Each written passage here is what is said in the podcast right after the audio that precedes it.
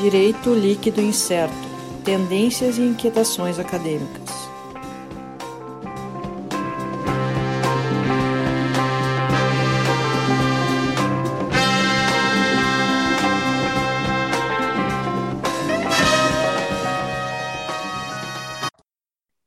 Olá, pessoal. Estamos começando aqui mais um DLI Podcast Direito Líquido Incerto. Eu, Sandro Moraes, comigo, Alisson Capelari. Bom dia, boa tarde, boa noite a todos e a todas. Sérgio Gilet. Olá, olá, olá. Essa é a nossa equipe oficial do DLI Podcast. Lembrando o pessoal pode fazer o contato, seguir as nossas redes sociais, arroba DLI Podcast no Twitter e Instagram. Acesse lá youtube.com.br DLI Podcast, se já não está vendo o episódio no YouTube, né? Se está ouvindo nas plataformas de áudio, mas acessa no YouTube, youtube.com.br DL Podcast, deixa o like, se inscreva no canal, ative o sininho para não perder as notificações. E se está assistindo agora, aproveita aqui, ó, aqui embaixo, aqui, aqui assim, ó, nesse cantinho, tem o um botãozinho vermelho, clica lá, clica lá no botãozinho vermelho, clica no joinha, deixa o like, pega aquela setinha lá, compartilha para os amigos, manda para os seus amigos que você sabe que vai gostar do nosso conteúdo, do nosso podcast. Colabora aí com a gente divulgando a palavra do Deli Podcast. E também nosso site www.dlipodcast.net.br com a lista completa dos episódios inclusive os episódios dos nossos nossos projetos paralelos, nosso spin-off do DLI em doses, né, que são em formato unicamente de áudio, disponível nas plataformas de áudio, Spotify, Deezer, uh, Apple Podcasts, Google Podcasts e uma série de outras que eu não vou lembrar. Então, lá no site www.dlipodcast.net.br, a lista completa dos nossos episódios. Nossos apoios, o apoio de Love Cookies, tortas e cookies recheados. Né? Siga no Instagram love.cookies e faça seu pedido. Pedidos válidos apenas para Porto Alegre. Né? Deixar bem claro, seguir no Instagram está liberado para todo mundo, pode ver o que está perdendo por não residir em Porto Alegre e não poder encomendar. Mas quando estiver em Porto Alegre, aproveita e encomenda. E eu dei um tapa no microfone, espero que o som não tenha incomodado aí para o pessoal que está ouvindo. Não. E o nosso apoio cultural da Livraria do Advogado Editora maior editora de livros do sul do livros jurídicos do sul do país. www.livrariadoadvogado.com.br é o site e o Instagram arroba livraria do advogado. Pode aproveitar lá, ver os conteúdos, livros disponíveis. Pode ver que grandes grandes nomes jurídicos estão lá com suas obras.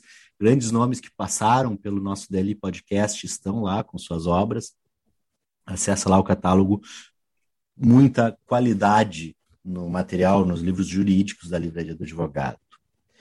É, e o nosso último recadinho aqui, antes da gente entrar no, na, na apresentação do, do episódio propriamente, né, nosso último reclame, que é o nosso programa de apadrinhamento de financiamento coletivo. Então, você que está aí ouvindo o nosso podcast e acha que a gente faz um trabalho bacana, que, e quer que a gente continue com esse trabalho, a gente tem um projeto, um, um programa de apadrinhamento, para que a gente possa manter a qualidade sempre e cada vez melhor do nosso podcast.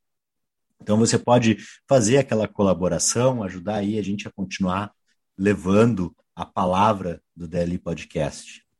www.padrim.com.br barra DLI Podcast Aí confere lá as categorias, categorias a partir de um real. Então, tá bem tranquilo. O estagiário pode chegar lá e pagar um real por mês, né? Um real por mês, olha, não é nada. Mal dá para bala. Se tiver com um pouquinho mais de condição aí, bolsista de iniciação científica, a categoria bolsista de IC, tem é, uma categoria com cinco reais por mês, né? Então é só aquele café do bar da faculdade, é. deixa de tomar um dia, É mais, ou, é mais ou menos o dólar para cada dose de vacina aí que o pessoal ia levar. É, mais ou menos por aí. Mais ou menos por aí. O, a, acrescenta ali um dólar a mais na dose de vacina que tá tranquilo. É. Em vez de comprar vacina, apadrinho o DLI Podcast. Isso. Ótima troca. Olha, é, do jeito que anda o nosso governo, não duvido que eles não achem uma boa ideia. Mas, enfim. ai, ai, ai, socorro!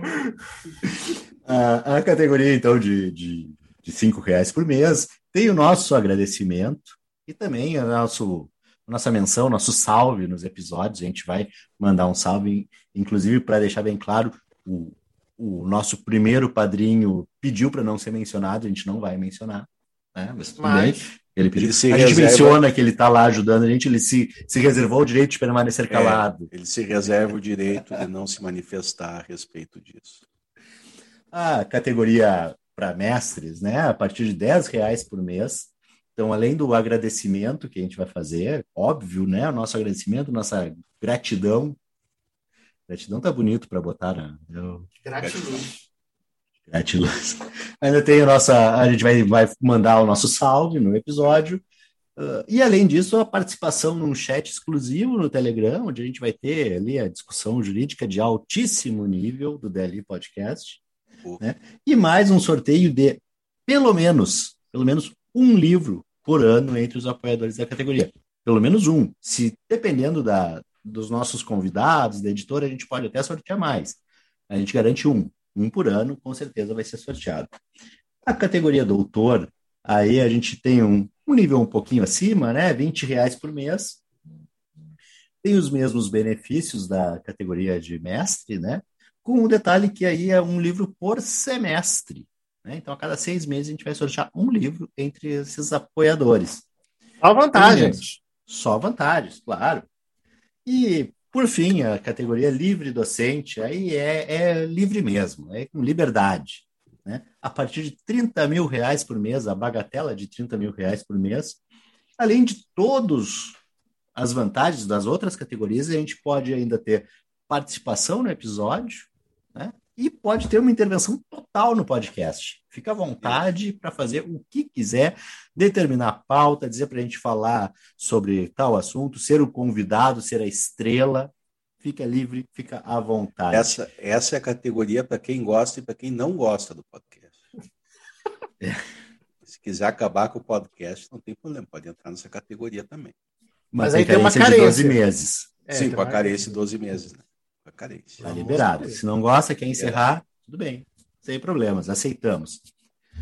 Então, esses são nossos, nossos reclames protocolares do episódio.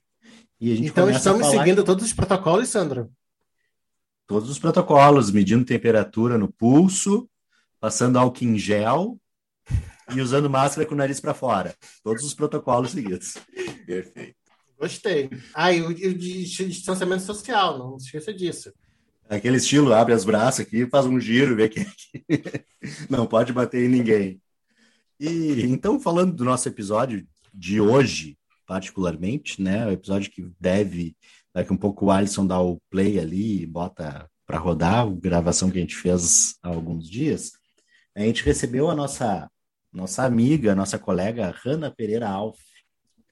A, a Hanna, ela é mestre em Direito na PUC do Rio Grande do Sul, né, por isso nosso, nossa colega, e, e apresentou para sua dissertação, para a conclusão do curso, e que está sendo publicada agora, uh, o livro é Gestão Judiciária e Técnicas de Processo Agregado, aportes para aprimoramento da tutela jurisdicional coletiva.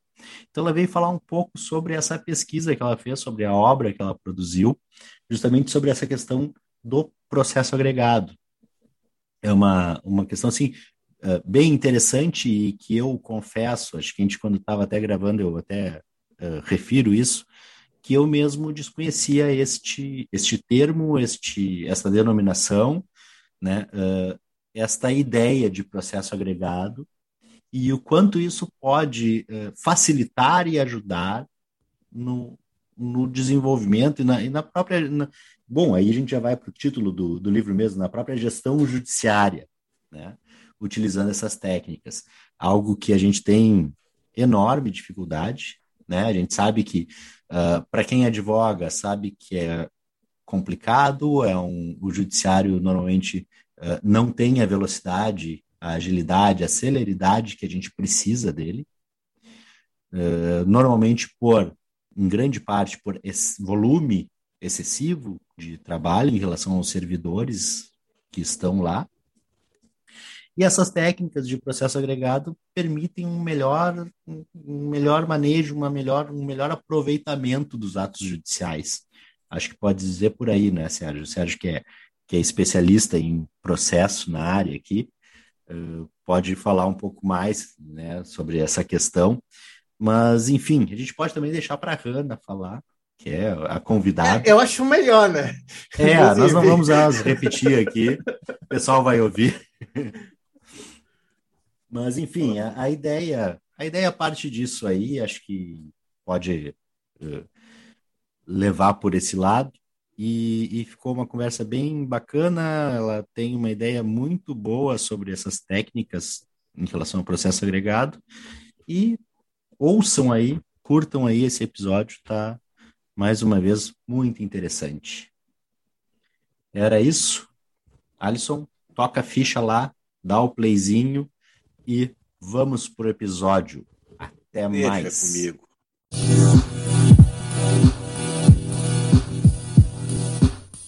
Olá, pessoal. Estamos então começando aqui o episódio do nosso DLI Podcast de Direito, Liquidez Certa, a nossa equipe titular, eu, Sandro Moraes, comigo o Sérgio Gilê.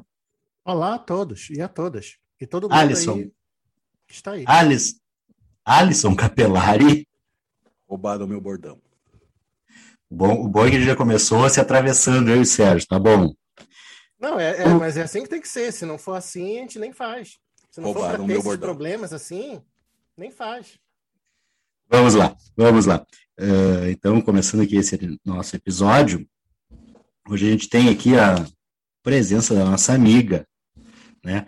A Hanna Pereira Alf, que foi nossa colega, recentemente uh, defendeu sua banca de dissertação de mestrado no PPGD da PUC, com um tema bastante interessante que vai, acho que vai dar aula até para nós, né? Porque quando ela falou o título, quando a gente vê o título, inclusive da, da tese que está, da dissertação que está em pré-lançamento, o livro, né, pela editora TOT, nos próximos dias aí vai estar no catálogo das melhores livrarias, inclusive da Livraria do Advogado, o livro Gestão Judiciária e Técnicas do Processo Agregado. Então, quem vai explicar isso para nós, porque eu não realmente não conhecia a, a, ideia do processo agregado, confesso a ignorância na, na área processual aqui. Vou aproveitar para aprender um pouquinho com a Hanna. Hanna, obrigado pela presença. Seja bem-vinda ao nosso DL Podcast. Boa noite a todos e a todas. Eu agradeço primeiramente o convite dos meus colegas e amigos que eu conheci no programa de pós-graduação da PUC. E agradeço também a editora Totti já pela, pela aposta no meu livro, no meu tema, que eu escolhi para minha dissertação de mestrado. É, a questão de gestão judiciária e processo agregado, técnicas do processo agregado, eu optei por trazer aportes para aprimoramentos da tutela jurisdicional coletiva, porque eu achei muito importante trazer, primeiramente, a crise da justiça, e a partir da crise da justiça eu fui elaborando formas de um processo mais eficiente. Então, na realidade, eu entrei no mestrado com esse tema. Eu queria trazer unidade do direito e eficiência. E eu, por meio disso, trouxe precedentes. Mas no meu primeira reunião com o meu orientador, o professor Gustavo Osna, ele disse: Hanna, tu não tem aqui precedentes e eficiência tu está trazendo aqui a importância da unidade do direito, tu está trazendo aqui a importância da eficiência ou, na verdade, formas de organização da questão judiciária? O que que tu quer tratar aqui? E aí, com isso, eu pensei, bom, eu quero tratar algo que vai beneficiar o maior número de partes possíveis, o maior número de pessoas e vai resolver o maior número de litígios. Então, a eficiência no sentido amplo, só que também uma organização para um processo coletivo. E aí, com isso, né, a questão de ações repetitivas, eu acabei entrando no estudo da gestão judiciária, por isso que eu trouxe no meu trabalho isso no título. Começou como gestão processual, e quando eu fui tratar a gestão processual, eu percebi que era um mundo inteiro uh, pelo, pelos estudos do professor Antônio do Passo Cabral, eu vi que tinha muitas vertentes de gestão do processo. E gestão uh, de corte, gestão de fluxo de casos, gestão de caso múltiplo, e aí se tornou gestão judiciária no título do livro. Uh, e a parte do processo agregado, então, eu, eu também trouxe porque eu queria ver formas de que ações repetitivas pudessem ser tratadas de forma aglomerada. E eu falei, como que eu vou fazer isso aqui no Brasil? E eu estava tratando disso como coletivização, uma forma mais ampla, é, pegar casos parecidos, casos semelhantes, eu quero isonomia, eu quero segurança jurídica. E aí, em várias conversas que eu tive com muitos professores, com o Sérgio Gillet também, eu fui enfrentando isso, eles disseram, não, mas não é coletivização, mas não pode ser algo tão amplo. E aí acabou que se tornou um processo agregado. Eu fui notar que na, na, nossa doutrina brasileira a gente tem o professor Bruno Dantas que fala sobre isso, que na realidade é uma tradução de um projeto dos Estados Unidos, da Aggregate Litigation, em 2017. Foi uma das últimas coisas tratadas como processo agregado que eu encontrei na doutrina, assim, falando dessa forma específica, mais verticalizada, né? E aí eu disse, bom, vou trazer isso para o meu trabalho. Eu vou falar de gestão judiciária, eu vou falar de processo agregado, e aí o professor Gustavo Osman disse, bom, então ele é um aprimoramento para tutela judicial coletiva. Traz nisso no teu trabalho. E aí eu acabei estruturando o meu sumário. Eu fiz a importância da gestão processual, tratando todas as suas vertentes no meu primeiro capítulo. No meu segundo capítulo, eu trouxe a agregação de direito como técnica de gestão, e eu tentei explicar isso de uma maneira comparada também. Então, eu trouxe Estados Unidos, eu trouxe Inglaterra, eu trouxe Alemanha, eu trouxe Portugal, eu tentei ver as formas que esses quatro países tratavam do tema de processo agregado. Uh, eu abordei sobre a tutela coletiva de direitos, a tutela de direitos coletivos, qual a diferença, qual a real importância entre eles. E aí eu fui trazendo para o panorama brasileiro. Então, no meu terceiro capítulo, eu entrei nas técnicas do processo agregado para ver se podia realmente ser aplicado no Brasil e de que forma podia ser aplicado no Brasil. Aí eu trouxe uh, agregação, então, de direitos como novas possibilidades, formação de novas possibilidades de resolução de conflito. E a partir disso eu percebi que a cooperação nacional seria essencial para isso, então eu trouxe também cooperação nacional no meu terceiro capítulo, que ela é muito importante para a gente consiga fazer um processo agregado. Sem cooperação nacional, a gente não consegue agregar processo, a gente não consegue fazer a divisão de competência, a gente não consegue juntar litígios para fazer algo repetitivo ser resolvido de uma forma só. Não tem isonomia, não tem segurança jurídica, sem a cooperação nacional. E aí, com essa questão da cooperação, eu trouxe a possibilidade de concertação de atos no nosso ordenamento brasileiro, e eu trouxe a coletivização da prova e a centralização de processos repetitivos como técnicas paradigmas, apenas exemplificativa. Não quer dizer que no Brasil a gente só vai ter esse tipo de processo agregado, mas é, é um tipo e eu trouxe por ser mais em pauta. A professora Thais Amoroso Pascoal tem a tese de doutorado dela em coletivização da prova. Então, tem coisa muito recente que eu acabei abordando e trouxe para minha dissertação de mestrado. E aí, eu, em discutindo com o meu professor Gustavo Osna, né, a gente chegou à questão de que, tá, mas a gente precisa de um problema, né? Qual é o problema central que o processo agregado vai trazer para a gente? A minha proposta inicial era falar sobre o juiz natural, e aí, na minha banca de qualificação, que eu tive a professora Thais Amoroso, o professor William Pugliese me avaliando, a gente falou, tá, mas juiz natural é uma questão que daqui a pouquinho se exaure, né? É uma questão que, ok, se aplica o processo agregado, mas o processo coletivo, que está tá um pouco pequeno no teu trabalho como um todo, né? O que, que, como, que, que vai contribuir o juiz natural para isso? Aí eu disse, ah, o juiz natural a gente tem que realmente quebrar aquela questão de que o juiz natural é aquele somente da comarca, e aí a gente ficou, tá, mas além disso, tu não vai falar muita coisa extra. E aí eu acabei trocando para que o desafio central fosse a representação adequada. E aí, entrando em representação adequada, eu percebi que tem muita discussão no Brasil e ele se aplica a todo o processo coletivo, não só ao processo agregado. É uma questão uh, principal nos Estados Unidos também, eles tratam até hoje do adequacy of representation e como que ele pode servir para melhorar como que a gente pode dizer que aquelas partes são realmente adequadas, uh, estão sendo representadas adequadamente? E a partir disso eu construí o final do meu trabalho, que é a, esse enfrentamento da Adequacy of Representation nos Estados Unidos e trouxe para o Brasil como representação adequada.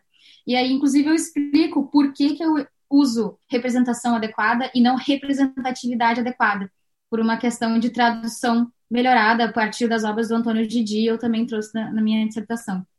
Então, um panorama do meu sumário é esse que eu trouxe na dissertação, o final, que teve várias, várias mudanças no decorrer da pesquisa. É, Ana, eu vou. Como sempre, né? Quando é processo, eu vou lá e tomo a frente. O Sandro que, né? Que fica esperando aí e tal. Enfim. Mas é que assim, uh, o, a Hannah até me, me, citou no meio ali, que eu de alguma forma ajudei, enfim, nesse trabalho. O detalhe todo é, toda vez que a Hannah fala que eu ajudei nesse trabalho, eu, eu fico assim, fico muito lisonjeado por conta disso, né? Porque eu sou, um mestre em direito e com, com uma especialização em, em, em, Oi? Doutorando, né? É, é. Doutorando e nada é a mesma coisa. Não adianta, ainda, ainda mais... é tua, Serginho. a culpa é tua. Quando eu entrei, eu falei, Sérgio, passei no mestrado, ele disse bem feito. Agora aguenta. Exato. É, exatamente. Mas o que eu quero dizer com isso, né? Eu, eu, eu fico assim, lisonjeado, porque eu, eu, eu fico feliz de ter ajudado alguém de alguma forma, né? Eu não, eu, eu, minha tese pode acabar não servindo para nada, mas pelo menos eu contribuí para uma dissertação que eu acho que vai trazer, se bem aplicada, vai, vai justamente trazer mais justiça sobre vários aspectos, não só a entrega do direito, mas a própria é, o, o, próprio manejo de recursos dentro do, do judiciário.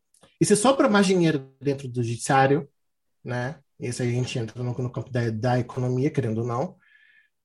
O judiciário consegue mais coisas ainda, consegue né, prestar um serviço melhor, querendo ou não.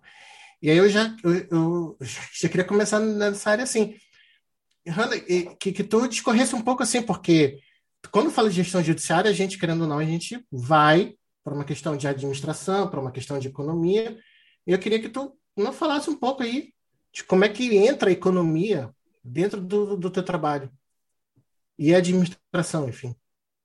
Sim. Posso, uh... posso só antes, Hanna, só para a gente uh, até uh, essa discussão lembrou um pouco fazer referência do nosso episódio com, com o Gustavo Osna, teu orientador, né? O professor Gustavo foi ali o quinto, sexto episódio do podcast, acho que foi, falando sobre acesso à justiça e justamente tocando nesses pontos. E acho que aí a gente vê que a, a tua a, a, a designação de orientador para a tua dissertação tem, tem bastante coisa a ver, tá bem, uh, vamos dizer, bem encaixado dentro do tema, dentro da pesquisa que ele já, já mantém, né?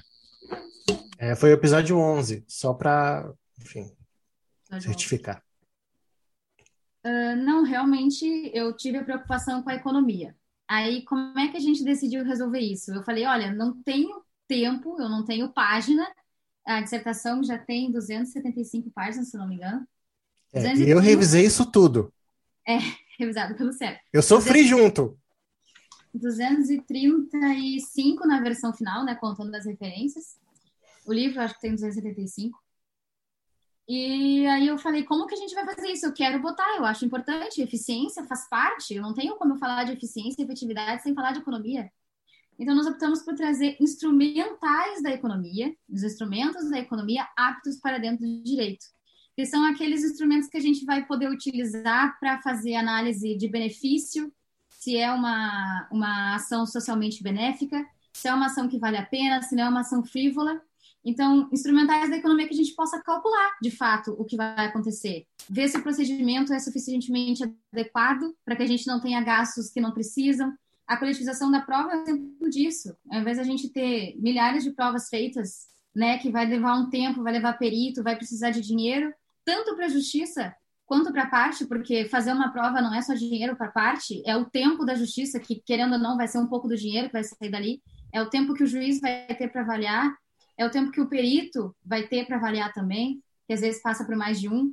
Então, é isso que a gente trouxe, instrumentais da economia para fazer essa análise necessária ou não. Uh, e eu trouxe a questão das small claims também no meu processo, no, na minha dissertação, que é falando da se a gente conseguir agregar, a gente consegue que aquelas uh, ações de va baixo valor ou de pouca comprovação, mas que juntas formam um caso concreto, formam um processo coletivo que diz, não, esse realmente vale a pena, elas têm essa possibilidade por meio da análise econômica. Então, eu abordei também isso no, na minha dissertação, falando sobre as possibilidades, né? A busca pela resolução única aplicada a casos múltiplos e igualdade de direitos. Então, a alternativa que as small claims têm por meio da análise econômica, por meio dessa visualização de uma, de uma ação socialmente benéfica, como traz o ministro Luiz Fux e o Bruno Bodart no livro deles, de processo civil. Assim que eu coloquei a análise econômica. Ana, tem uma, uma questão agora, tu estava falando dessa questão de coletivização da prova, questão de perícia, e eu me lembrei de uma situação que teve recente, uh, sai um pouco do processo civil, mas vai para o processo do trabalho, mas entra também a questão de prova uh, em função de uma discussão de uma perícia nos algoritmos da Uber, né, que foi solicitada num processo trabalhista individual uh, para comprovar a, a relação de subordinação.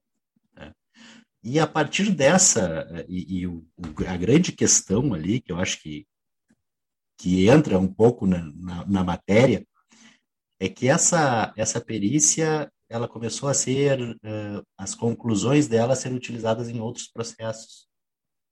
Né? Só que é um, é um pouquinho complicado, porque o, o, processo original, onde foi feita a perícia, tinha um segredo de justiça. Uhum. Então, os, os outros juízes não tinham acesso à perícia, mas as conclusões que o juiz teve com base na perícia. Então, mas acho que aí acho que há uma distorção um pouco do uso dessa, dessa prova, no caso, para outros processos. Eu não sei como é que, uh, uh, dentro dessa técnica de processo agregado, acho que teria que ter alguma, alguma regulamentação para que essa perícia pudesse ser efetivamente utilizada em todos. E não simplesmente, porque acho que foi mais uma coisa como uma prova emprestada do que propriamente uma é, é técnica de processo agregado. Mais do que gestão, mais do que processo agregado. Porque, na realidade, no processo agregado, a busca é que a gente junte tudo. A gente junta num juízo e, a partir desse juízo aí, faz toda a prova, a produção de prova, o juiz decide e, a partir daquela decisão, todo mundo se utiliza, mas eles têm acesso à produção de prova. É como se tivesse tido acesso, na realidade. A questão é essa, né? Será realmente que essa coletivização de prova ela é boa para não pulverização de litígios? Tem essa questão também na doutrina porque a gente vai juntar tudo. Ok, um juiz vai decidir prova de 150 processos, mas depois pulveriza de novo, porque a prova vai ser coletivizada, só a prova. O resto, tudo, vai ser, vai ser pulverizado.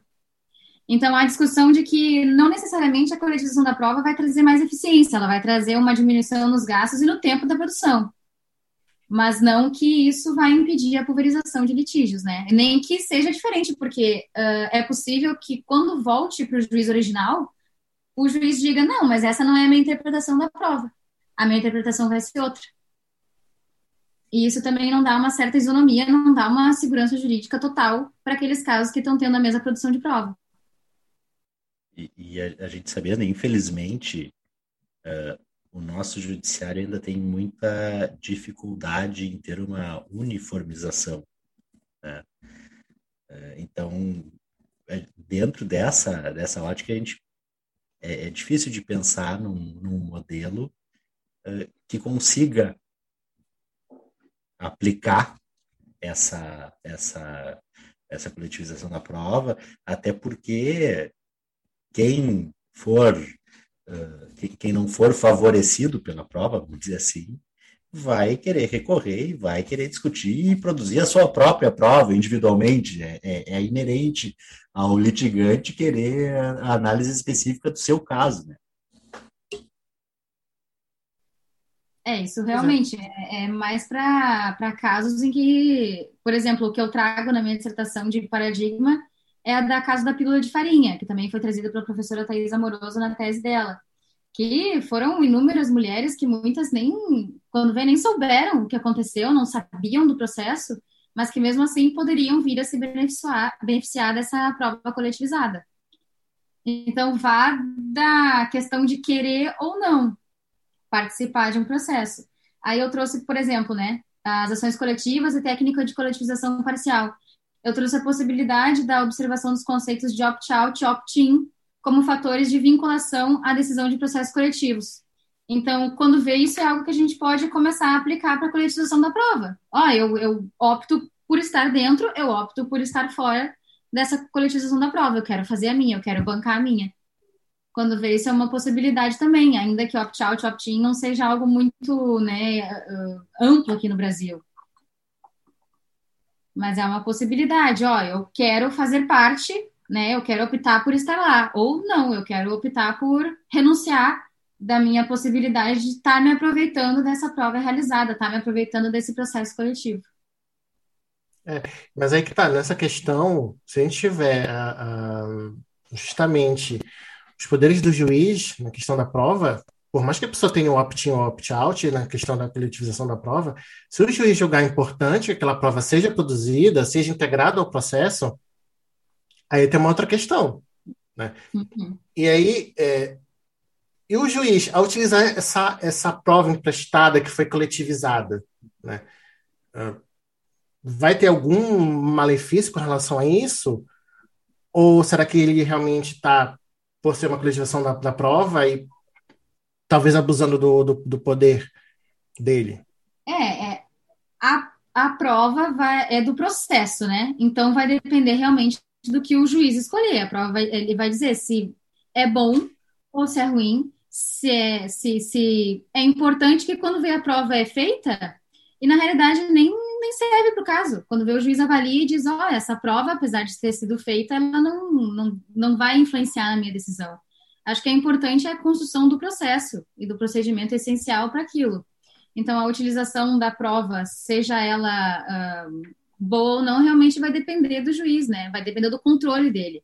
Com o controle, a gente vai poder, que nem na representação adequada na representação adequada, a gente tem a possibilidade de controle do juiz dizer se aquela representação é boa ou não. Então, quando vê, a gente tem que botar parâmetro para isso. Porque no Brasil também não é, para representação adequada também não é algo sediço, né? Ainda tem discussão sobre isso, se o controle do juiz é suficiente ou se o controle do juiz é ruim para o processo. Na coerção da prova, há também essa, essa discussão. Ana, eu estou aqui, estou olhando no, no site da editora aqui, vendo o, o, sumário da obra, e aí já a questão, a questão do, do que é tratada aqui é o capítulo 2, né, da, da agregação de direitos, e acho que isso é o que, o, que me deixou um pouco mais com dúvida. Queria ouvir um pouco mais de sobre uh, quais são esses direitos que a gente vai poder trabalhar dessa forma, né? uh, uh, como é que não é qualquer caso que vai se prestar à coletivização. Ele tem que ser repetitivo, tem que ter algumas particularidades. Queria que tu falasse um pouco sobre como é que se faria essa, essa vamos dizer assim, escolha né, uh, dos casos para serem coletivizados. É, a, a, agregação ela vai depender de que os casos sejam uh, repetitivos e eu tratei muito dos individuais homogêneos. Então, eles têm que ter uma certa homogeneidade para que eles possam ser tratados de forma igual. Então, direitos que devem ser tratados de forma igual podem ser agregados, são passíveis de agregação. E eu trouxe a evolução do processo coletivo para mostrar isso. A, a tutela dos direitos essencialmente coletivos e a de direitos individuais passíveis de agregação processual. Eu tentei fazer essa diferenciação da tutela coletiva de direitos e tutela de direitos coletivos para que ficasse claro que a agregação de direitos é daqueles que realmente merecem ser tratados de forma igualitária. A isonomia processual precisa ser mantida, a isonomia no processo, pelo processo e do processo, né? Então, a, a, o principal é que eles tenham essa, essa homogeneidade, a, a característica de homogeneidade para que possam ser tratados de forma agregada.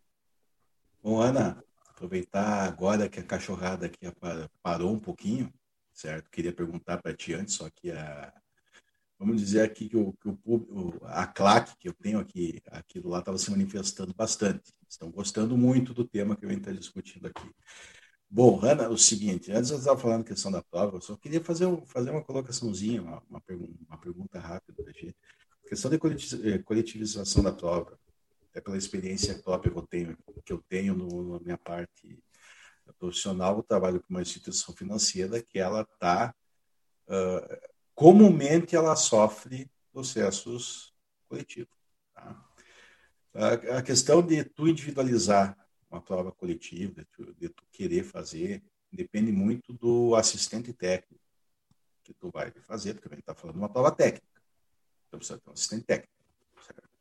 E a gente precisa muito ter também a questão do poder econômico que a parte vai ter para bancar uma prova técnica para ser usada individualmente dentro de um processo coletivo que abrange, não vamos dizer 10, 20 ou 30 uh, ações individuais. Às vezes eu falo de 10 mil, 15 mil, 50 mil ações individuais.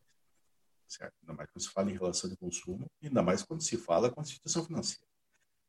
Então, é uma, é uma questão assim que tu levanta muito, de uma forma muito apropriada, mas tem, tem que se ter também o, o cuidado na prática e como é que vai, que vai ser aplicado isso daí no, dentro de um caso concreto. Certo? Apenas para citar exemplo, eu, eu trabalho aqui no Rio Grande do Sul, o, tem ações civis públicas que nós temos, por exemplo, no âmbito da Justiça Estadual ou Federal.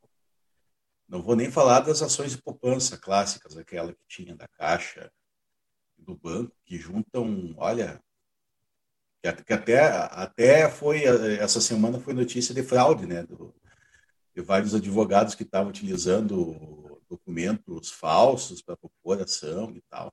Uh, gente falecida, gente que não tinha poupança, porque vai no bolo e, e o cara acaba criando direito para quem não tem ou para quem até não existe, certo? Mas nós temos questões, por exemplo, atreladas a crédito rural, que tramitam aqui na Justiça Estadual e Federal, que é só aqui no Rio Grande do Sul nós temos cerca de 20 mil processos.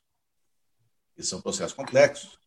Não é uma uma questão, uma questão acerca de um dano que é comprovável, é questão de cálculo complexo, certo? E assim, tem que ter assistente técnico uh, muito bom para tu pegar e individualizar aquela questão e tirar do bolo. Quando tu tem, porque às vezes tu não tem. E, do mesmo, e a mesma coisa do outro lado, do réu numa ação coletiva dessa, ter que bancar uma prova no assistente técnico, provar que aquele indivíduo ali não tem o direito. Então, é uma, é uma questão que, uh, na prática, é, é muito complexa também, não, não deixa de ser.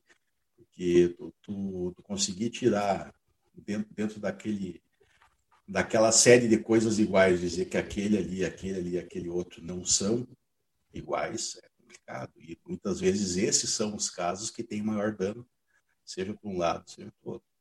Essa é uma colocação que eu, que eu, que eu queria fazer na, na prática. Não sei se tu chegou a analisar especificamente essa parte do, do assistente técnico, assim, nessa que eu, eu, se fosse assistente técnico contratado de um lado, olha, de um lado de outra, uma ação coletiva dessa, para tentar diferenciar do meio do bolo, cara, eu ia, ah, olha, eu ia ganhar dinheiro.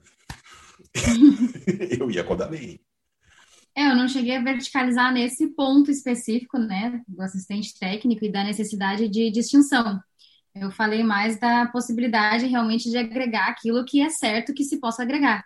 E o fato de que, né, muitas vezes tu, tu tá ali agregado, pode participar daquele processo e no fim dizer, não, essa, essa prova não foi bem produzida para o meu caso, eu tenho peculiaridades a mais. Uhum. Eu tenho coisas a mais a mostrar.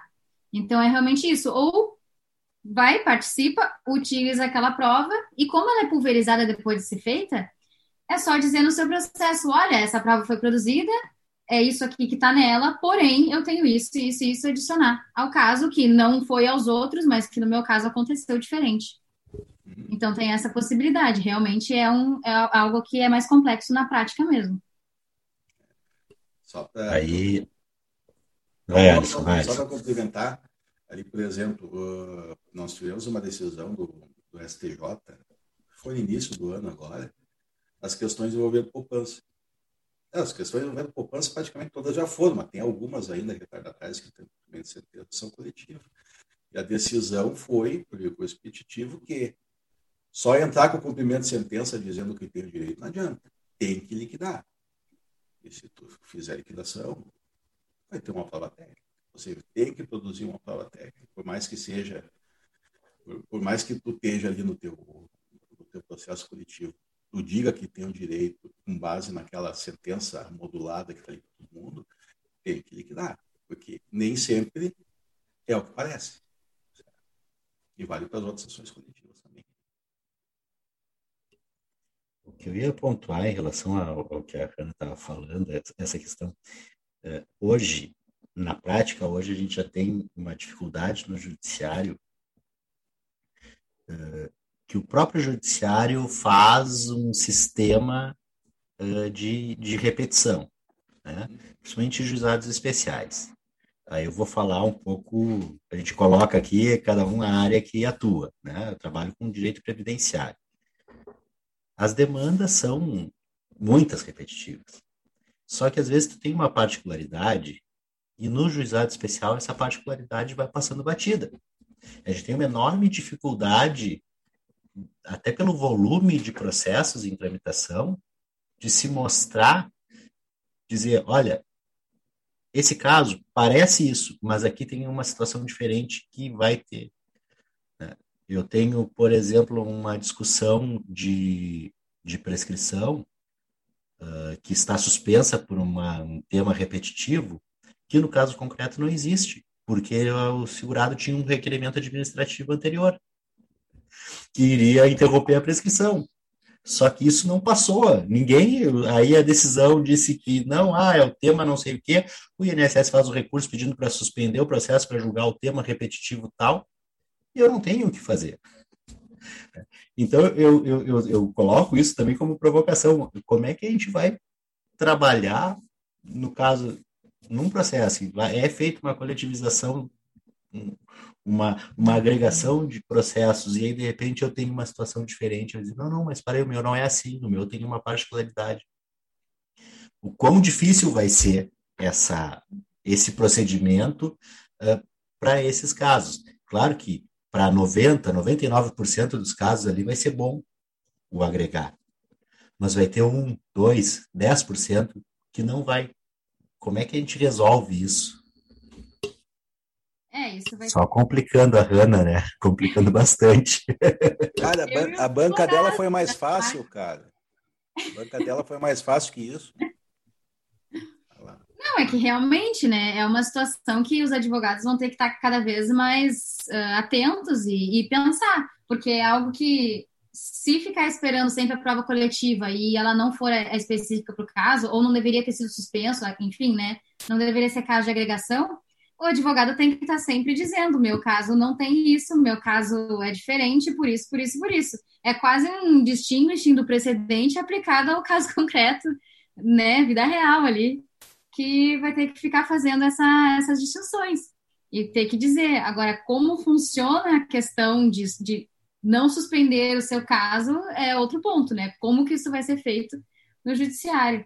Como que a gente pode dizer para o juiz que não deve ser suspenso aquele processo porque ele trata de coisas diferentes que não deveriam ser agregados naquele que está sendo agregado, não deveria ser suspenso, né? É outra situação também a ser tratada.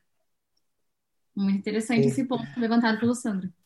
E esse, esse é o ponto, né? A gente está aqui discutindo algo que pode ser aplicado, ainda não tem aplicação, ainda não tem regulamentação própria. Então, o, o, o, trabalho da Hannah é, é, bom por isso. A, gente, a outra obra que falava sobre isso, que é uma, uma tradução feita pelo Bruno Dantas, né, de, uma, de, de uma obra americana, uh, sobre o processo agregado. E aí ela, olha, no, nos Estados Unidos funciona assim o processo, processo agregado, beleza. E aí aqui no Brasil, como é que pode funcionar? E aí tentar justamente pegar essas técnicas, coletivização de prova, concertação de atos, cooperação na, na, na nacional, inclusive. Oi? Isso, de processos repetitivos. Então, é, e, e, aí vê, por exemplo, a gente tem ali na, no, no CPC Nova a figura da cooperação nacional, judiciária nacional, e também tem até a, inter, a internacional ali figurada. Ou seja, a gente já tem ali alguma coisa, é como se for, como se a gente estivesse antevendo essa gestão, né? Mas ainda falta justamente o Poder Judiciário entender o benefício, né, entre essa, essa questão da economia, né, é benéfico, é, essa, essa eficiência, ela vai estar de acordo com o processo justo, ela vai tornar também efetivo o processo, ela vai de encontro à efetividade. Né? E aí, isso, isso que é, que é o legal da, da, da gente estar na, na, academia, de pegar o que está, por vezes, lá fora, né? e tentar adaptar o que está tá aqui e dizer, olha, como é que isso funcionaria aqui? Tem tais e tais leis que podem né, ser aplicadas, CPC ali na parte da, da, da cooperação, já tem tese sobre isso, coletivação da prova da, da, da professora Pascoal, mas e aí, o que que falta, né? E aí, o, o que falta é quem está na academia conversar com quem está no judiciário. E aí, enfim, justamente pegar. A, a, a, a, gente teve alguns episódios passados a questão da Amália, que fez uma pesquisa super bacana sobre conciliação judicial trabalhista. E aí o TRT local, o TRT4, viu que a pesquisa dela ela era importante. E falta isso, essa, essa conversa. Né? E aí depois a gente chega em, em momentos, como o Lênio, numa coluna recente, falando que tem juiz por aí que fala que nunca foi feito a erudição. E aí, como é que vai fazer o, o, o judiciário melhorar se não está olhando para a academia? E a academia também não chega lá na porta do judiciário e mostra, olha, está aqui minhas, minhas pesquisas. Aplica, vai melhorar a tua vida. Vai aplicar ou não vai? E assim, né? É, Esse detalhezinho. É, questão da gestão. Eu quis trazer a gestão como objetão, para vocês verem como foi difícil eu tentar focar na dissertação o que, que eu deveria ou não verticalizar. Olha quantos pontos vocês levantaram que não está verticalizado na minha dissertação. Eu passo por elas, eu digo, ó, isso existe. Está aqui a possibilidade. Como que a gente vai continuar ela? Pra, como é que a gente vai aprimorar isso? Pra... Olha, Hanna, tá, o doutorado está te chamando para completar isso. é para ampliar esse âmbito né, de, de, aplicação, como é que a gente vai fazer? Então, o central foi a representação adequada. Eu trouxe isso. Mas a gente passou por vários, a gente passou por contraditório, a gente discutiu de juiz natural, a gente falou, tá, mas e se a gente falar mais de proporcionalidade, que é tão importante, e de duração razoável? Porque isso eu trouxe como parâmetro de gestão. O parâmetro de aplicação e gestão processual eu trouxe a efetividade e eficiência, que são importantíssimos, não tem como a gente falar de processo sem falar disso hoje em dia. Eu falei de duração razoável, e eu falei de proporcionalidade, que são os parâmetros centrais que eu elegi para a gestão do processo, que é extremamente importante para a gente possa fazer. Só que agora, como é que a gente vai chegar no judiciário? Como é que a gente vai chegar para um juiz e dizer, olha, a gestão precisa melhorar? Como que a gente vai melhorar a gestão? Como que a gente vai medir o fluxo de caso? Como que a gente vai ver uh, o, o, a gestão de custo, de tempo, a gestão de pessoas, que a gente também precisa gerir pessoas. Quantas pessoas eu preciso para que um, um processo vá até o fim? Isso também é importante. E tudo isso foi a partir da, da minha vontade de trazer a crise contemporânea do processo. E aí, a partir da crise, eu vi que a crise não necessariamente é só negativa. A crise do processo, ela também pode ser boa. Ela é boa porque quer dizer que as pessoas estão sabendo mais seus direitos, as pessoas estão sabendo mais como entrar, né, para pedir, para pleitear, a proteção daqueles direitos. E, ao mesmo tempo, o acesso à justiça, é, que eu trouxe de duas formas, né? Eu trouxe o acesso ao direito e o acesso aos tribunais. Então, o acesso aos tribunais, ele pode estar mais facilitado, considerando que a gente tem que ter sempre olhos para aqueles grupos vulneráveis, aquele, aquelas pessoas que não têm direito à conexão, aquelas pessoas que, por questões linguísticas, não conseguem acessar o tribunal. E tendo né, em vista esse parênteses, esse grupo de pessoas que não conseguem ter acesso facilitado aos tribunais, aqueles que têm também não têm acesso facilitado ao direito, pela quantidade de processos que está lá. Por isso que eu também quis trazer essa questão da agregação de direitos, né? Ó, se tem tanta, o que, que a gente pode fazer para melhorar? Como é que a gente vai gerir isso aí para melhorar? A gestão de custos, como é que a gente diminui? Como é que a gente uh, vai auxiliar a chegar ao fim desse processo, ao direito de verdade, né? Então, essa foi a questão principal, assim, é o que eu achei importante. Acho que nesse ponto, Rana, tem um detalhe que é a, essa litigiosidade, ela tem os dois lados. Tem um que é as pessoas estão sabem mais dos seus direitos e querem buscar.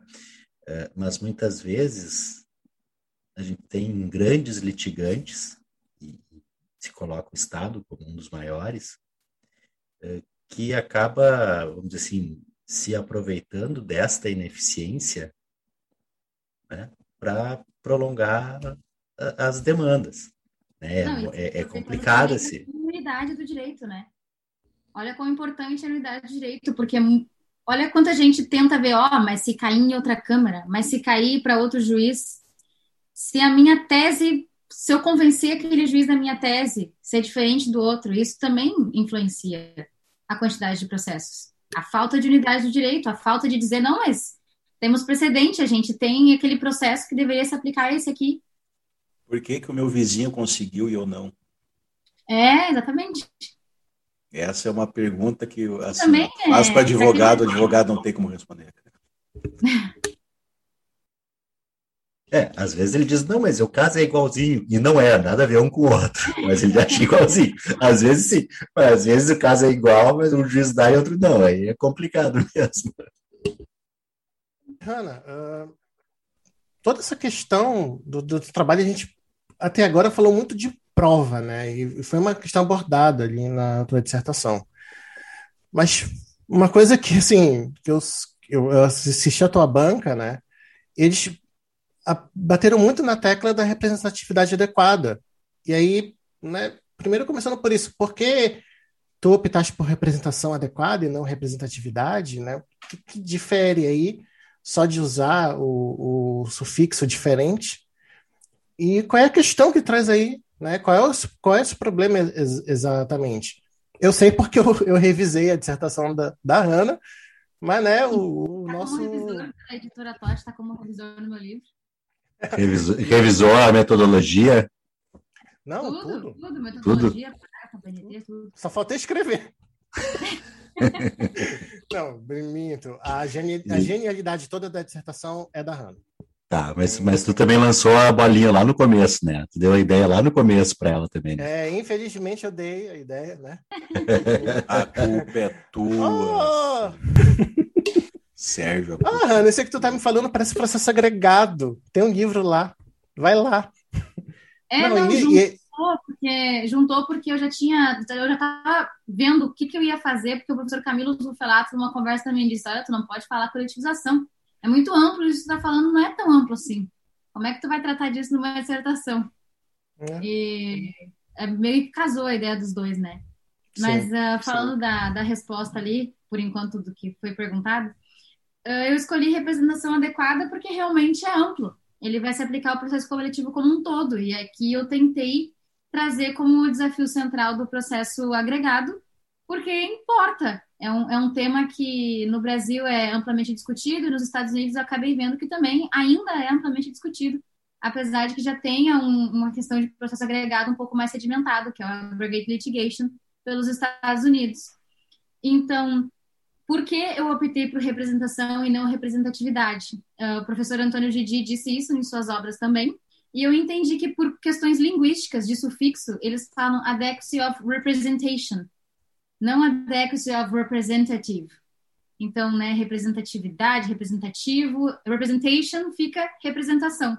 Então, eu sempre que eu falo de representação, eu vou falar representação adequada. Eu só usei representatividade para explicar que eu não ia usar representatividade nesses termos na dissertação. Então, por questão de tradução, por ser algo que veio de lá, eu acabei trazendo como representação mesmo por questões linguísticas de, de sufixo da palavra.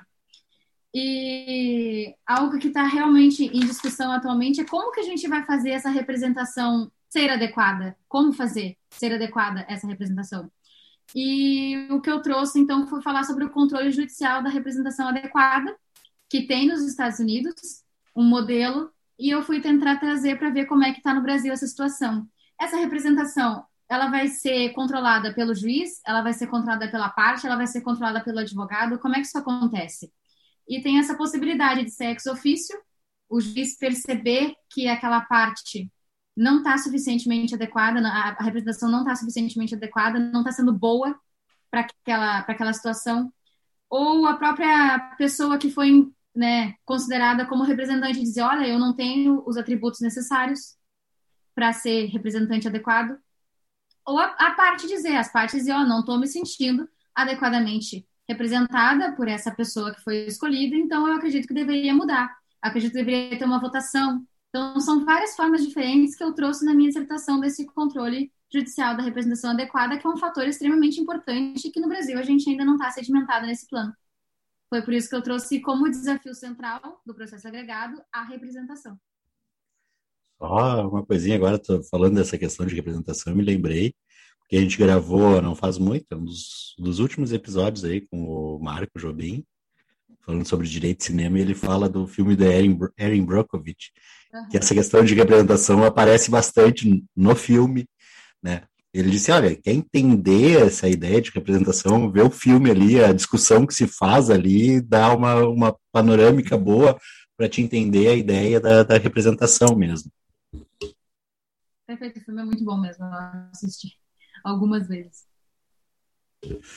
Ana, eh, eu vou fazer, também vou fazer uma pergunta assim, mais na, na, na seara mais prática aqui. Em quais as áreas do direito que tu vê, num curto e médio prazo, aplicação da, da questão do direito agregado? Se já tem, se, se, se já não tem, embora não tenha, não, não tenha uma regulação específica ainda, mas na prática, qual, em quais ramos do direito que tu vê que isso daí possa, em pouco tempo, estar tá figurando, estar tá na, na ordem do dia? Aí. Uh, primeiro tema assim, do direito central que a gente pensa quando é agregação de direitos é o direito do consumidor. Tem muitos exemplos utilizados na doutrina que são práticos, e os exemplos é, por exemplo, recall, caso de recall, que muitas pessoas compram um carro, o carro tem um problema, como é que faz? Então, agrega e chama todo mundo, ou a pessoa percebe e avisa os outros, né? Então, caso de recall é um sentido, caso de telefonia também é outra situação. Uh, caso da CE, quando tem muita queda de luz, queimam os eletrodomésticos. Como é que a gente vai fazer isso? Ah, tem que reclamar, mas vamos reclamar todo mundo junto, então. Vamos só só um, um adendozinho aqui. A, a Hanna, como uma boa gaúcha, já falou no, no caso da CEA, CEA é a Companhia de Energia Elétrica aqui do estado do Rio Grande do Sul, tá? O pessoal que ouve fora para identificar isso. Que inclusive temos muitas quedas de luz. É, a futura, a futura ex-estatal, né? Isso. Uhum. Enfim, casos de consumidor, eu acho que são os casos mais, que, mais fáceis assim de, de enxergar essa possibilidade de processo agregado e que realmente está no nosso cotidiano. É, é o que mais a gente vê é caso de consumidor. O, o, a questão de, de, direito ambiental, ela já, já sairia dessa, iria mais para processo coletivo mesmo, né? Mas processo coletivo pelo tipo de direito, né? Não é individual, homogêneo. É um direito de todos, então não, não teria muito como agregar, porque é de todo mundo. O ambiental é muito importante para só ser agregação, vamos dizer assim. Eu vou, eu vou, vou continuar na provocação, até porque em, eu não vou lembrar, mas em alguma oportunidade eu li um artigo sobre uh, uh, o tratamento de sobre o processo, os direitos previdenciários hum, como um, um processo. Na, na, verdade, a, a ideia do artigo era para trazer como um processo coletivo. Até eu me lembro quando eu vi isso aí, passei para o professor Marco lá, disse, olha aí, ó, estamos entrando na tua área aí no processo do direito previdenciário. Eu acho que esse também entraria uma questão, por exemplo, de revisão de processo, de revisão de benefício. Uh, acho que se enquadraria também por atingir uma coletividade com, com direitos individuais. Sim, aí vá do, do coletivo, né, que precisa fazer aquela revisão, se juntar para isso. Agora, do ambiental também o que a gente pode pensar, que eu pensei agora, né? Tem pessoas que foram diretamente por exemplo, até o caso dos filmes que foi falado também do professor Marco, que uh, a água estava contaminada e contaminou as famílias, né? Então, as famílias diretamente merecem ser indenizadas. Agora, o dano ambiental em si não pode ser agregado, mas essa indenização a gente vai agregar, porque são direitos repetitivos. Cada um na sua escala, mas é uma agregação, né? Então, vá lá, ó, o ambiental tem os dois lados. Ele pode ser agregado para as partes que foram diretamente afetadas e tratado como processo coletivo naquilo que cabe a todos, que é talvez a indenização, reparação, enfim, do dano ambiental causado. Mas aí, como já tem a questão principal, que é o dano ambiental, né, acaba juntando tudo, ou seja, é um processo que poderia, na questão nas, nas questões individuais das pessoas afetadas diretamente pelo dano ambiental, mas como tem a questão do, do, da reparação do dano ambiental em si, e não apenas para as famílias, ele é, nasce agregado esses, esses, essas pulverizações de indenizações do, uhum. de dano ambiental, elas já nascem agregadas porque já tem um nexo ali que é, do, que é para dirimir a questão do dano ambiental como um todo. Né? Uhum. Ou seja, a empresa. Já entraria no processo estrutural? Também, também, mas aí a questão do processo estrutural é o que que a gente vai mudar de estrutura? Porque uma coisa é uma empresa apenas causar dano ambiental, mas e o que que tem por trás? O que que fomentou, o que que proporcionou para essa empresa causar o dano? houve ação do Estado, enfim. É, ou o que, né? faltou para a empresa acabar causando dano, é. né? Exatamente. Exatamente. Então não é exatamente estrutural, porque eu, eu, a, a, questão do, do, do, processo estrutural é algo assim que vai precisar de uma mudança de estrutura de política. Caso Board of Education, né? Lá, lá nos Estados Unidos, era uma política de segregação do Separate But Equal, que precisava ser acabada. Como é que ela foi acabada? Com a ação do Estado. Então, o Judiciário, como faz parte do Estado, mandou: olha, Executivo, para com isso. E aí, enfim, não foi só isso, né? Teve todo a, a, o, Board of, Education 2, que era para... Tu, tu não vai querer reduzir deu. todo esse caso em dois minutos falando aqui, né? Eu, não foi só isso, é óbvio. Não, exato. É, é justamente isso. Não foi só isso. É, é lógico. E a gente, Sim. em dois minutos aqui, não vai conseguir abranger é. todos os detalhes da, da situação. Mas, enfim, foi um acompanhamento, teve um acompanhamento do Poder Judiciário. Então, no caso ambiental, qual é o acompanhamento do Poder Judiciário? Né? É ver se realmente houve cumprimento da sentença, mas é é só com a empresa? O Estado está ali junto também? Enfim, qual é a medida de, de, de entrância do Estado nisso? Coisa, é. O que, Hanna? Não, se vai ocorrer a reestruturação de alguma coisa para ser é. considerada estrutural. O que que... É. Pois é. vai ser estruturante, essa é a questão. Isso, exatamente. E aí, voltando para essa questão, né? E aí, como já tem esse nexo de dano ambiental para ele ser reparado pela, pela empresa, de um modo assim mais uh, difuso, né?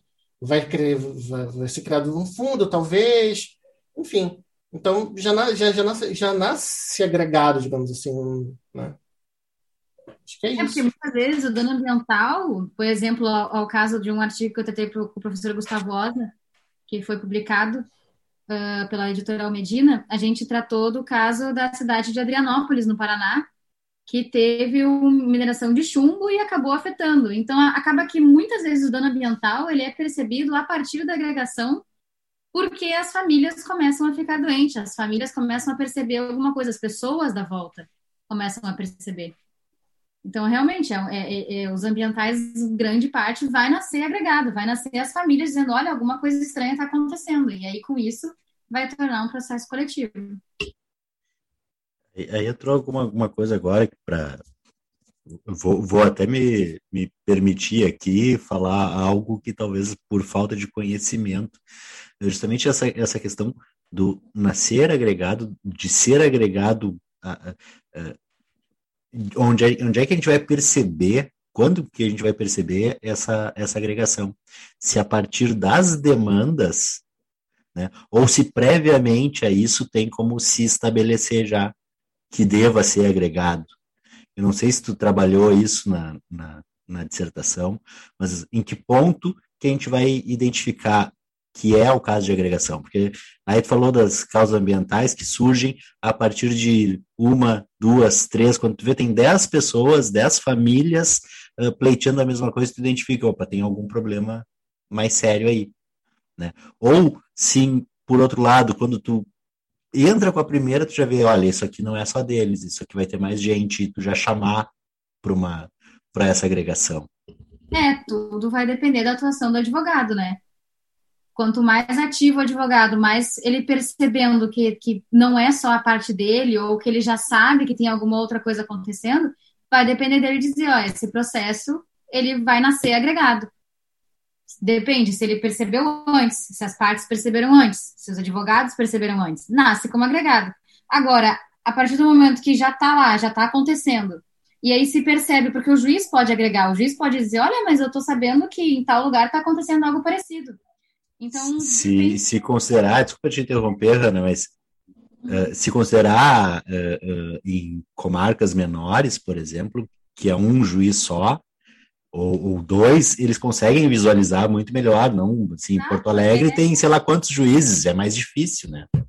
É exatamente isso que o processualismo trabalha é o, os agentes processuais estarem sempre atentos ao que está acontecendo. É eles perceberem sempre, ó, alguma coisa em comum tem entre esses casos. Eles precisam de isonomia, eles precisam de segurança jurídica. A gente precisa de unidade.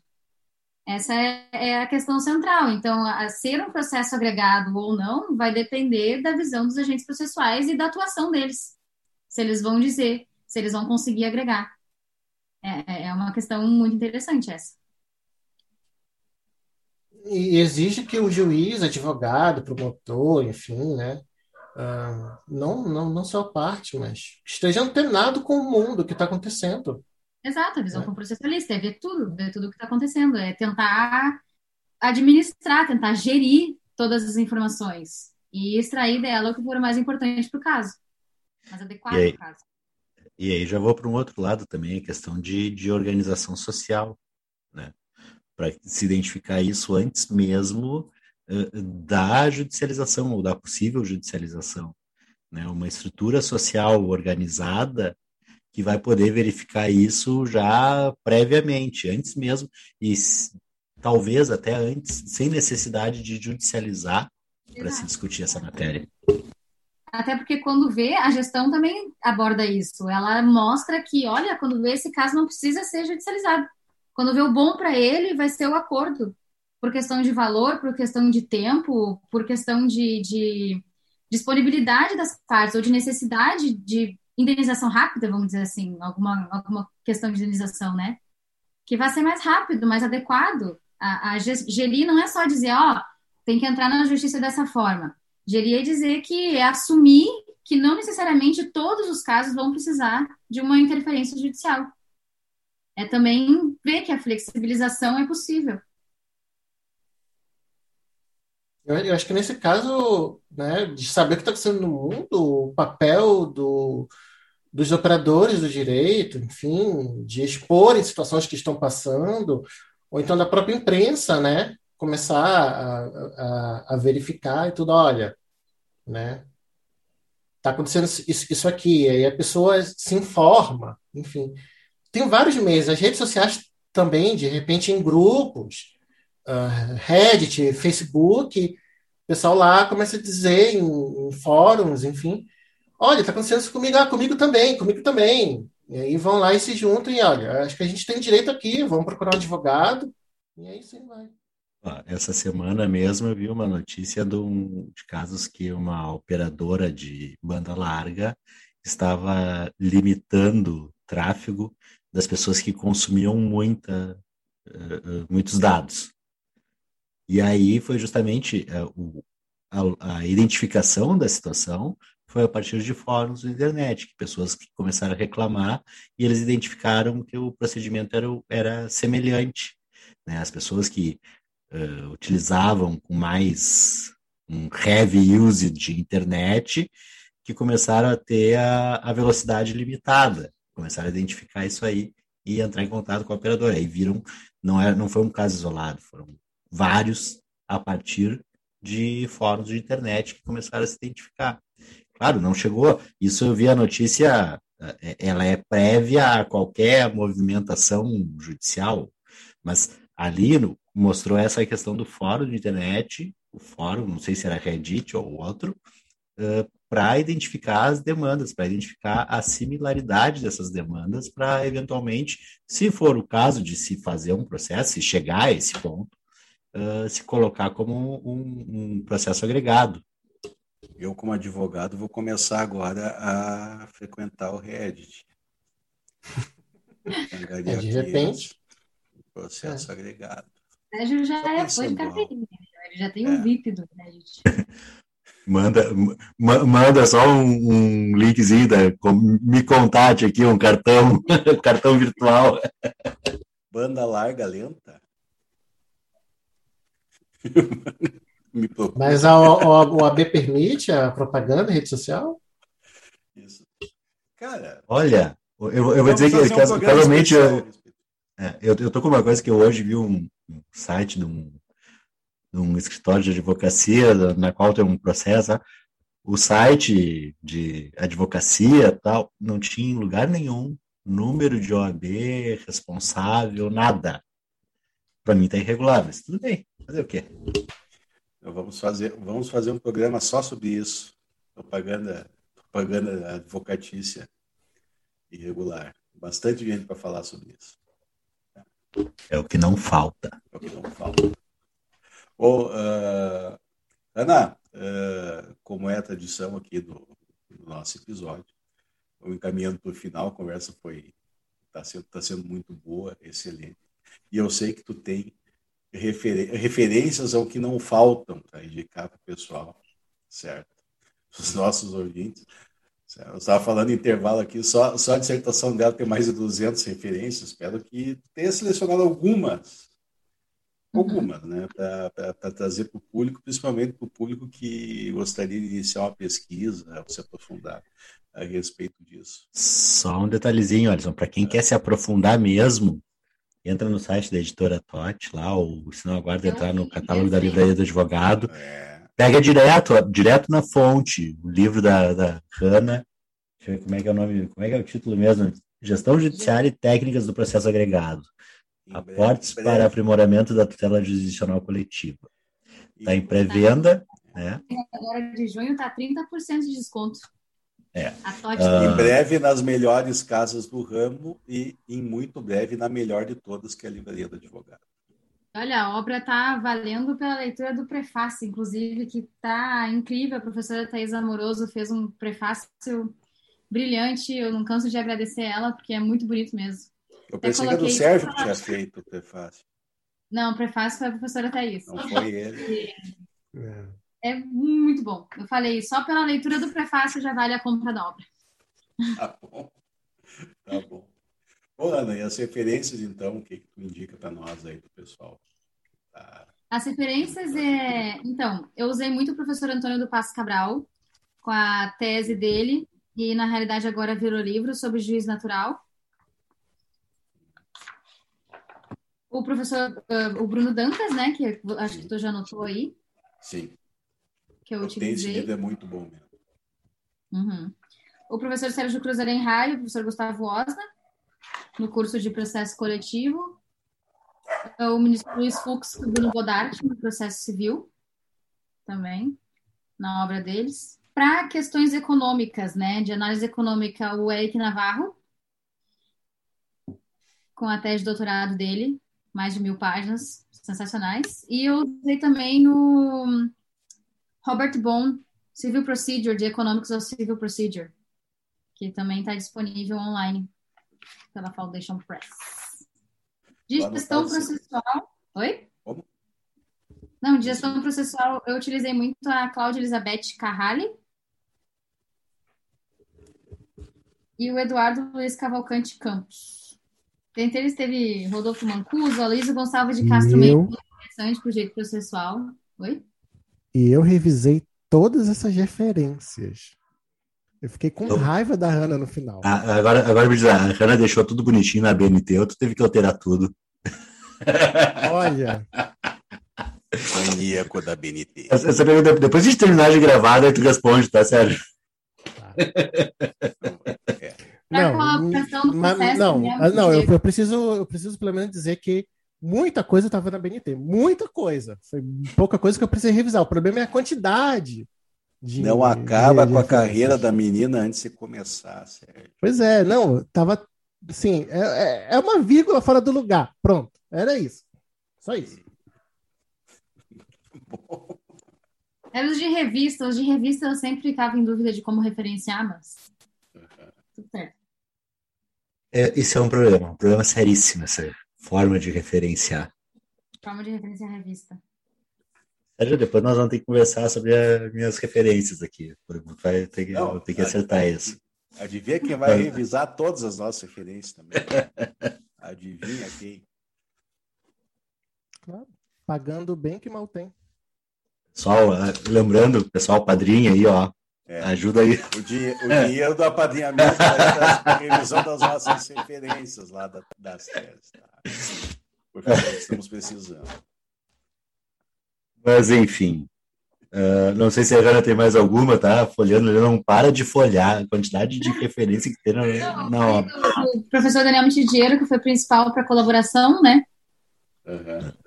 Da colaboração e cooperação nacional. Thaís Amoroso, para a coletivização da prova, e ela também fala em gestão, também fala em processo coletivo, ela traz isso. Eu só não falei os internacionais aqui, né? A maioria dos internacionais eu não falei. Tudo bem. Olha, a ideia, a ideia, é, a ideia até das referências é para o pessoal começar a ter um, um contato, né? Então acho que os internacionais deixa para o pessoal aprofundar mais adiante depois. É. O primeiro contato ele vai com, com o mais básico, vamos dizer assim. Isso. Isso mesmo. E de eficiência, como sempre, eu cito o professor Marco Félix Jobim, né? O pós-doutorado dele. Não, no Marco, Marco Félix Jobim nós não vamos botar nas nossas referências, tá? Ele para nós ele só fala de cinema. É, só cinema. Ele não é uma referência jurídica para nós. Duas referências. Mas eu posso passar depois, se quiser, para Gente, publicar. isso Eu posso passar processo, em... pelo amor de Deus. Não. Oi? Eu falei que eu sou, que eu sou do processo, pelo amor de Deus. Eu falei por vocês. Para mim, ele é super referência. Nossa, eu anotei aqui qualquer coisa. Se tu quiser, tiver mais algum para passar para nós, passa. A gente inclui na descrição do, do episódio aqui. Certo. Mas enfim, Hanna, assim, ó, muito obrigado. Valeu a presença aqui, a participação. Nos deixou aqui, eu e o Alisson, aprendendo um pouco mais. O Sérgio, acho que já, já conhecia bastante do tema, já conhece, já estava mais por dentro. É três vezes. É, é, eu, eu e o Alisson, eu falo por mim, mas acho que o Alisson concorda, aprendemos um tanto agora, mais um pouco sobre o processo. O pessoal que não é da área do processo acaba vendo ali um pouco alguma coisa. E só resta agradecer, valeu pela, pela disponibilidade aí, por essa noite aí que a gente ficou gravando. São duas horas praticamente que a gente está na reunião aqui entre o, o, o pré e o, e o pós da gravação, né? A gente vai fechar por aí. E vou agradecendo também, Sérgio, valeu pela parceria aí, Alisson. Estamos à disposição. E lembrando que o pessoal aqui, antes da gente terminar, a gente lembra aqui nossos reclames, momento dos reclames do podcast, né? Fazer o, o jabá Primeiro jabá da Hanna, a Hanna reitera aqui o jabá do livro que está em pré-lançamento, editora Totti, dá uma olhada lá. Bem interessante o tema, pelo que, pelo que pude ver aqui no podcast hoje. Nossos jabás das nossas redes sociais, o arroba Deli Podcast, no Twitter e Instagram. youtube.com.br Deli Podcast, então tá vendo o vídeo aqui, ó, ali, ó, inscreva-se no canal é ali embaixo, é ali, inscreve, ele vai o vermelhinho, inscreve no canal, clica no sininho para não perder as notificações, dá o like, deixa o likezinho lá para nós. Nosso site www.dlpodcast.net.br tem lista completa dos episódios, inclusive os episódios referenciados neste episódio, né? O episódio do professor Gustavo Osna, episódio 11, professor Marco Jobim, episódio 50 estão lá na lista. Nosso programa de financiamento, de apadrinhamento, padrim.com.br barra Podcast. Dá uma olhada lá nas nossas categorias para contribuir para que a gente continue fazendo esse, levando esse conteúdo de qualidade, com qualidade técnica também. Com independência e qualidade técnica. com independência, claro. E era isso. Esses são nossos, nossos avisos protocolares. Valeu, pessoal. Muito boa noite. Bom final de semana para nós. E bom, bom dia, boa tarde, boa noite para quem está ouvindo. Isso. Valeu aí, pessoal. E mais tarde estamos aí lançando o nosso manualzinho do processo agregado. Vai ser um posterzinho assim, né? Com dicas assim para os juízes. Agregar bastante um coisa. É. 400 agregar valor. Reitero, reitero o agradecimento pelo convite de participar e qualquer coisa estou à disposição. Valeu, Renan. Obrigado. Valeu, Renan. Valeu. Até Valeu. mais. É.